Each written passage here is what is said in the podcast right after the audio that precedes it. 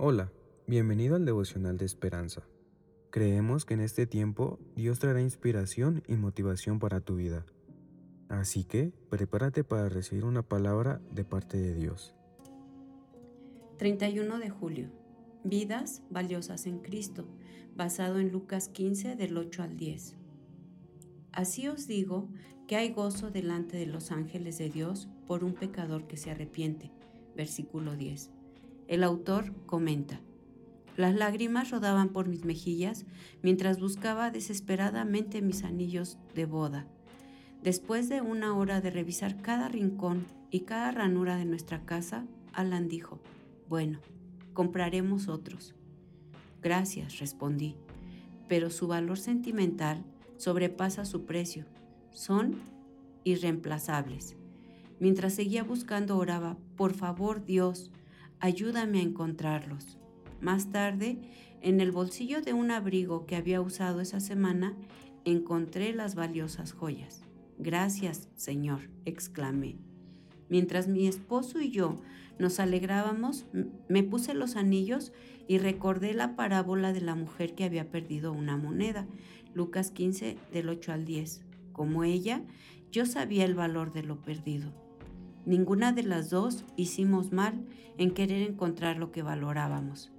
Jesús simplemente usó esa historia para enfatizar su deseo de salvar a todos los que había creado. Un pecador arrepentido es una celebración en el cielo. Qué bendición sería convertirse en una persona que ora tan apasionadamente por los demás como lo hacemos para encontrar tesoros perdidos. Y qué privilegio es celebrar cuando alguien se arrepiente y entrega su vida a Cristo. Si hemos puesto nuestra fe en Jesús, podemos agradecer de haber experimentado el gozo de ser amados por alguien que nos consideró dignos de ser buscado. Padre, gracias por cada persona que es valiosa para ti. Tenemos dos preguntas para reflexionar en ellas por la salvación de quién te comprometerás a orar hoy? ¿A quién puedes compartirle tu testimonio? Oremos, bendito Padre Celestial, te damos muchas gracias, Señor, porque como a perlas preciosas tú nos has buscado y has pagado un alto precio por cada uno de nosotros. Te doy gracias, Señor, por tu fidelidad y tu misericordia. Y yo te pido, Señor, que tú nos sigas despertando y nos sigas levantando para orar y para trabajar por el perdido, papito amado.